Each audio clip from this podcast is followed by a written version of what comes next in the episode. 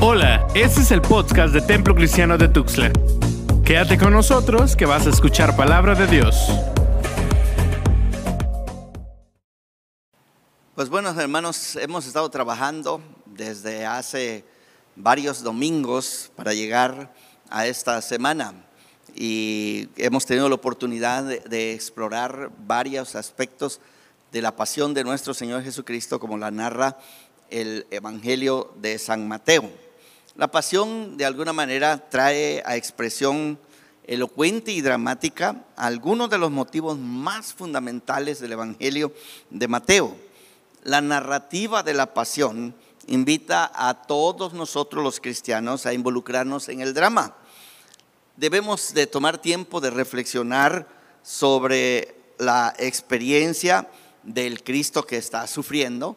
También debemos de ponernos en los zapatos de los personajes, tanto buenos como malos, que participaron en este drama y luego explorar las reacciones propias que cada uno de nosotros tenemos frente al sufrimiento y la muerte, que es la crisis más grande que nosotros enfrentamos como seres humanos.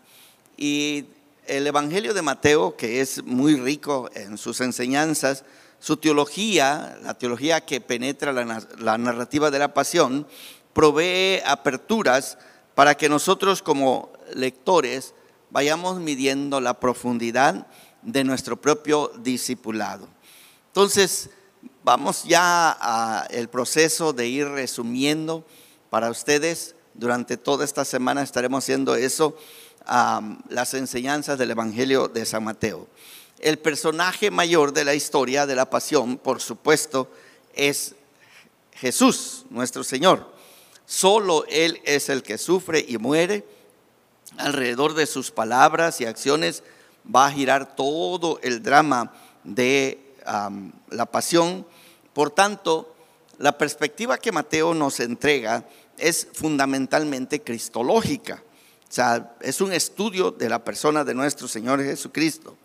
La significancia del sufrimiento y muerte de nuestro Señor Jesucristo se ve a través de los lentes de las convicciones que Mateo tiene sobre la identidad final de Jesús.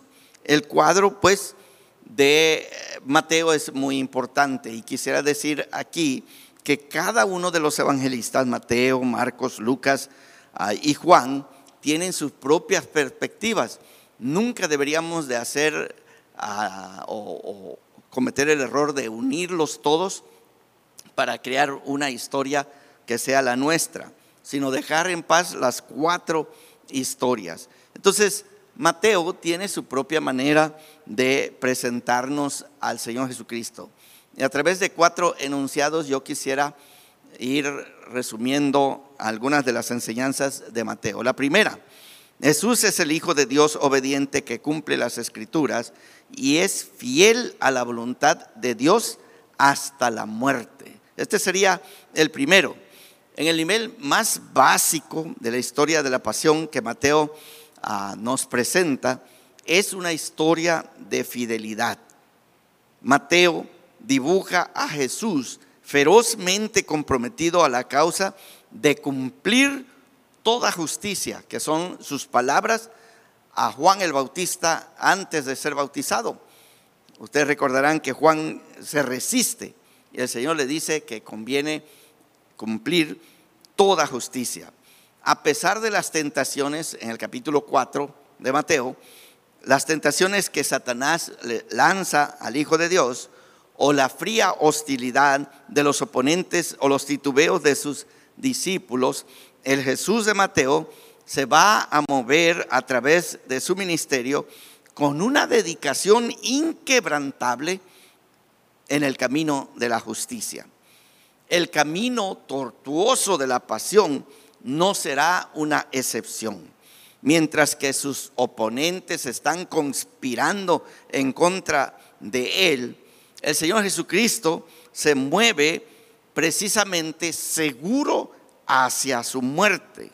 Cuando la Pascua viene, Jesús proclama que el tiempo oportuno se está acercando. Cuando tiene el momento de partir el pan, de pasar la copa, y decir las palabras que tiene que decir, Él va a explicar que la muerte de Él será el perdón de los pecados de todos nosotros. También cuando los discípulos están dormidos allá en el Getsemaní, ustedes van a ver al Señor Jesús orando repetidamente para que la voluntad de nuestro Dios sea hecha en su vida. Y en el momento del arresto, cuando los discípulos se violentan y quieren defenderlo con armas en la mano, el Señor Jesucristo los va a calmar porque les va a decir, es necesario que las escrituras se cumplen. Las escenas de juicio que vienen más adelante continúan esta misma hebra que está tejiendo el evangelista Mateo. El Sanedrín está hostil en contra del Señor, el Señor está calmado frente a sus oponentes. Y cuando le toca estar frente a Pilato, el Señor está en silencio y va a hablar solamente cuando es absolutamente necesario. Entonces Mateo claramente hace este asunto de la fidelidad uno de los motivos más importantes de la pasión y va a morir con este espíritu fiel con el que él ha vivido toda su vida. El cuadro de Mateo pues entrega la identidad única de Jesús. La fidelidad de Jesús lo va a marcar a él como los ideales que tenía el pueblo de Dios de el israelita verdadero. Palabras que se van a usar en el Evangelio de San Juan. También Mateo nos va a decir que Jesús es el Hijo de Dios, con artículo definido, el Hijo de Dios. Él es el verdadero Hijo de Dios. Y también va a surgir como el justo que va a ser la persona que está vinculado como hijo al Padre, cumpliendo todas las profecías. Jesús en verdad es el redentor largamente esperado por Israel y la expresión última de la voluntad intentada de Dios para su pueblo. Nosotros podemos verlo a Él, Él, él es el resumen. Y la prueba de la fidelidad de Jesús y la expresión final de su obediencia a la voluntad de su Padre se va a demostrar supremamente en la pasión. Sí, hermanos, sabemos que la causa primaria por qué el Señor Jesús es asesinado es la hostilidad de sus oponentes. Mateo nos ha venido narrando desde muy temprano cómo se fue levantando esta hostilidad hasta el momento que ya están conspirando para matarlo. Y parte de esta hostilidad brota de las enseñanzas y de las sanidades que nuestro Señor Jesucristo anda haciendo por todo el pueblo. Pero al mismo tiempo, el Evangelio nos presenta la muerte de Jesús como algo inevitable. Tenía que suceder porque estaba predicha por las escrituras y había sido aceptada por nuestro Señor Jesucristo. Esta muerte que muere el Señor Jesús es absorbida pues como parte del plan redentor misterioso de nuestro Dios y transformando esta muerte en el momento de redención para todos nosotros. Entonces, el Evangelio de Mateo dibuja al Señor Jesús como el Hijo del Hombre, que se compromete y va a Jerusalén porque, como él dice, un profeta no puede morir fuera de Jerusalén, tiene que ir y morir ahí. Pero es la aceptación de esta muerte de Jesús, que Jesús hace, que hace que su muerte sea el foco de salvación para todos nosotros. Tal fidelidad singular fluye de la misma identidad de Jesús como el Hijo de Dios. No podría ser de otra manera. Otros escritores del Nuevo Testamento nos van a decir que desde antes de la fundación del mundo, este Cordero ya había sido escogido. Pero ahora en la manifestación del tiempo, Él se demuestra precisamente como la revelación de esa voluntad de Dios desde antes de la creación del mundo. Segundo, Jesús es el Cristo y siervo de Dios, cuya misión redentora viene a su expresión final en la cruz y que liberará al pueblo de Dios de su pecado y de la muerte. Para Mateo, la muerte de Jesús no es solo la revelación final de su identidad, de su persona, sino la expresión más poderosa de la, de la misión redentora que traía nuestro Señor Jesús encargado por el Padre. Las palabras interpretativas, por ejemplo, cuando está ah, partiendo el pan y dando el vino en la última cena, aseveran definitivamente esto. La sangre de Jesús ha de ser derramada para remisión de los pecados, pues de todos nosotros. Por eso la cruz de Cristo no es algo que pasamos así ah, de volada, no le damos la vuelta a, nuestra carpeta y decimos ya, porque necesitamos ir a otras cosas más alegres. No, es en el derramamiento de su, de su sangre que nosotros adquirimos el perdón de nuestros pecados. Mateo, y es el único que hace eso, tan pronto muere el Señor, tiene una serie de señales cósmicas, apocalípticas, que demuestran que de verdad el que muere en la cruz del Calvario, tan pronto muere, tan pronto muere, empieza en efecto esta salvación que procuró para nosotros. Mateo lo hace de una manera muy explícita. Como mencionábamos en el sermón de la mañana, los santos que se levantan de su sueño mortal son la primera generación de aquellos a quienes se les da nueva vida en el nombre de Jesús. Mencionábamos pues la, el sueño, la visión de ah, el valle de los, de los huesos secos de Ezequiel, Ezequiel 37, y está allí, hermanos, de una manera que necesitamos apreciar, ¿verdad? La salvación está presente desde el primer momento que el Señor ha muerto y Mateo se encarga de decirnos eso. Pero no es nuevo. Desde el inicio, el Mesías infante se le va a poner el nombre de Jesús porque él salvará a su pueblo de sus pecados. El capítulo 4, versículo 16, encontramos estas palabras que normalmente las leemos en el tiempo de Navidad. El pueblo asentado en tinieblas vio gran luz y a los asentados en región de sombra de muerte, luz les resplandeció. El mensaje viene desde el mismo principio.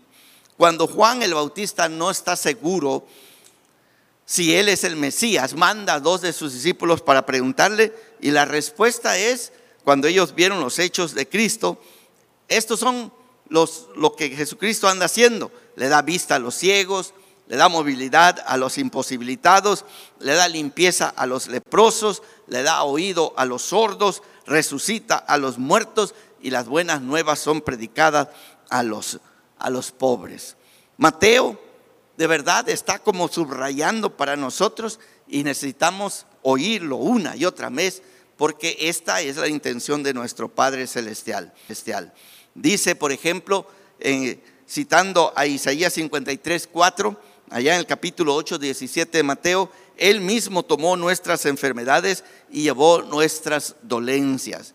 Más adelante, Mateo vuelve a aplicar la imagen del siervo a Jesús, en esta ocasión ah, subrayando la humildad y la gentileza, porque el mensaje ha de predicarse a gentiles. Esta justicia que se ha de cumplir también nos va a alcanzar a todos nosotros. Jesús es el siervo también como el Hijo del Hombre que vino no para ser servido, sino para servir y dar su vida en rescate por muchos.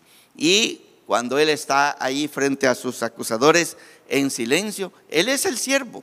Él es el siervo de Dios que viene para cumplir todas las escrituras, las profecías del Antiguo Testamento. Entonces, el cuadro que surge de Jesús y su misión no solamente afirma y reafirma el fundamento de la esperanza de la comunidad como un pueblo redimido, sino que presenta a Jesús como el, que define la misión cristiana. La misión cristiana. Nunca se nos debe de olvidar que no es solamente que la salvación llega a nosotros, sino que de gracia recibimos y nosotros debemos de dar de gracia también. Tenemos una misión. Todo va junto. Número tres, Jesús es el Hijo del Hombre que va en el camino de humillación y muerte, pero vendrá en triunfo al fin del tiempo. Este nombre de verdad que requiere un estudio completo del uso allá que hace Ezequiel en el Antiguo Testamento, el Salmo capítulo 8, el libro de Daniel, el Hijo del Hombre que desciende en las nubes, requiere un estudio muy especial. Pero quisiera mencionar que el Hijo del Hombre que va a venir en gloria al fin del tiempo para juzgar a toda la humanidad, le era necesario primero experimentar humillación, derrota y muerte. El Hijo del Hombre no es solamente el que se sienta para juzgar, sino es el que sufre. Y esta doble realidad del Señor Jesús sigue siendo cierta. Por eso cuando nosotros damos un vaso de agua a alguien, cuando damos un pedazo de pan a alguien que tiene hambre, nosotros podemos encontrarnos a este Hijo de Hombre humillado entre las personas que sufren. El Hijo del Hombre, el Hijo del Hombre es específicamente la persona que es traicionada y abandonada por sus amigos. Él es entregado a sus enemigos y va a morir en una soledad asombrosa. Pero paradójicamente, la historia de la pasión también es el inicio del triunfo del Hijo del Hombre. Cuando estaba precisamente siendo cuestionado por Caifás, le dijo, porque lo conjuró, dinos, te conjuro, dinos si eres el Cristo, el Hijo de Dios. Y el Señor Jesús le responde, tú lo has dicho y verás al Hijo del Hombre viniendo en las nubes, sentado en el poder. Entonces, esta doble realidad empieza con su muerte. En el momento que Él muere, el Hijo del Hombre empieza a gozar ya de esta exaltación. Entonces, cuando nosotros los cristianos leemos la historia de la pasión, entendemos que las palabras que nos dijo respecto a lo que nosotros llamamos nuestro discipulado, pues Él lo está viviendo, está modelando y nosotros vamos detrás de Él precisamente para cumplir esa misma misión. El Señor Jesús dijo, todo el que quiera salvar su vida, la perderá. Y yo me hago preguntas en esta contingencia que estamos viviendo, porque lo que estamos haciendo mientras nos ah, aislamos de todos los demás es, en primer lugar, salvar nuestra vida, no contaminarnos. Pero hay gente que en lugar de irse a esconder, está yendo a donde están los focos de la contaminación, de la enfermedad arriesgando sus vidas. a tal vez no lo ven de esta manera. En, esta, en estos días me estaba comentando mi esposa de una de las doctoras de nuestra ah, congregación que ya le asignaron que por seis meses tiene que estar trabajando precisamente con las personas que ah, se contaminen con el coronavirus. Su vida estará en peligro. Pero yo les diría a a esta doctora y a todos nuestros doctores y enfermeras, hermanos, hermanas, probablemente este es también parte de nuestro cristianismo, parte de nuestro discipulado. Nosotros vamos a orar, nosotros vamos a ayunar, vamos a unirnos para que Dios los cuide, los proteja. De verdad, ese es el deseo, el anhelo más profundo de nuestro corazón. Pero como ha sucedido ya en algunos otros lugares, algunos de los doctores han no solamente expuesto su vida y la han perdido. Yo quisiera decirles, Jesucristo es nuestro maestro. Jesucristo es nuestro modelo. Y Él precisamente modeló para nosotros que si queremos egoístamente salvar nuestra vida, la vamos a perder. Pero si la arriesgamos en el nombre de nuestro Señor Jesucristo, entonces no hay posibilidad de perderlo. Y el Hijo del Hombre no solamente muere, pero va a resucitar y va a resucitar victorioso. Y esa es la promesa para todos nosotros los que creemos en Cristo. Lo que parece debilidad y fracaso desde una perspectiva puramente humana, se reconoce como el poder auténtico desde la perspectiva de la fe. Es un punto difícil. Como pastor, yo me he hecho esta pregunta y estoy esperando si eso va a suceder en, en mi ministerio, el hecho de estar llamado a estar allí en, este, en esta contingencia. He orado y le he pedido al Señor que me dé exactamente ese valor que está en Cristo Jesús, que su Espíritu comparta conmigo y comparta con todos nosotros si así fuera necesario. Y número cuatro, en la crisis del sufrimiento y muerte, Jesús es el ejemplar de la fe auténtica.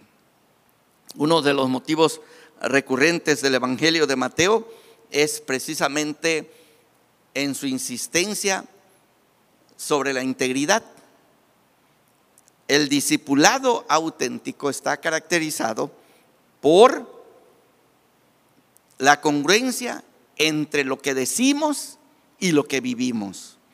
La hipocresía, que yo diría que en el Evangelio de Mateo es el pecado mortal, es el pecado capital de este Evangelio, es precisamente el fracaso de hacer lo que uno cree o enseña.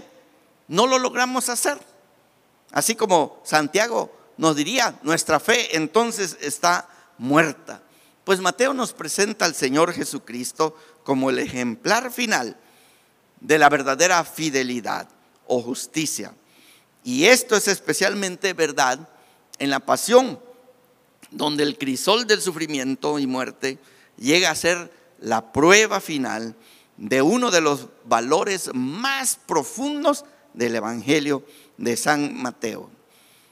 El Jesús del Evangelio de Mateo es el cuadro auténtico del cristiano delante del misterio de la muerte. La oración final de Jesús es una oración de angustia y casi desesperación. Sí, Él está enfrentando la muerte, lo que nosotros diríamos la ausencia de Dios. Él está experimentando este momento terrible. Y el realismo del cuadro que Mateo escribe permite a nosotros los cristianos de todas las épocas reconocer que también nosotros tenemos una lucha contra la mortalidad y la muerte. Este es un tópico que desafortunadamente en el occidente lo hemos olvidado mucho. Hablamos mucho del pecado y Mateo habla del pecado. Allí está el mensaje. Pero de la muerte, de la mortalidad, que es un factor que todos nosotros necesitamos entender que vamos a enfrentar Ah, en alguna vez a Billy Graham en un sermón dijo, la guerra no aumenta la mortalidad, solamente la acelera. Yo diría hoy, ¿verdad?, que el coronavirus no, no está descubriendo el hilo rojo entre nosotros. Todos nosotros somos mortales. Todos nosotros tarde o temprano necesitamos saber que vamos a enfrentar esta, este enemigo, el enemigo final. Y ese nosotros necesitamos más que nada la presencia de nuestro Dios con nosotros. Aquí Jesús, abandonado de sus amigos, enfrentando la hostilidad de sus enemigos, crucificado, mofado por la multitud. De verdad, uno se pregunta qué tan profunda fue su angustia, pues creo que Mateo está haciendo un trabajo excelente en decirnos, fue muy profunda. Pero allí Él mostró que nuestra fe en nuestro glorioso Padre Celestial es lo que nos va a sacar adelante también frente a este enemigo nuestro. La palabra final del Evangelio es que tal confianza no es en vano. La relación con Dios sobre la cual todas las esperanzas de Jesús estaban basadas, se muestran y se demuestran aquí que no eran ilusorias. Y es a través de esa misma confianza que Jesús ocasiona en nosotros y que fue vindicada, que nosotros también atravesaremos ese valle y nos veremos al otro lado, ahora sí, con una victoria total y completa. Hermanos y hermanas, sigo insistiendo que en este tiempo que estamos pasando, alcemos nuestros ojos, miremos al autor y consumador de nuestra fe. Él grita, muere, pero tan pronto muere, empiezan las señales cósmicas. Mateo lo presenta así, de que Él ha triunfado. De crisis y de cualquier otra crisis que tengamos que atravesar, porque Jesucristo es el autor y consumador de nuestra fe. Que el Señor me los bendiga, hermanos, durante esta semana. Amén.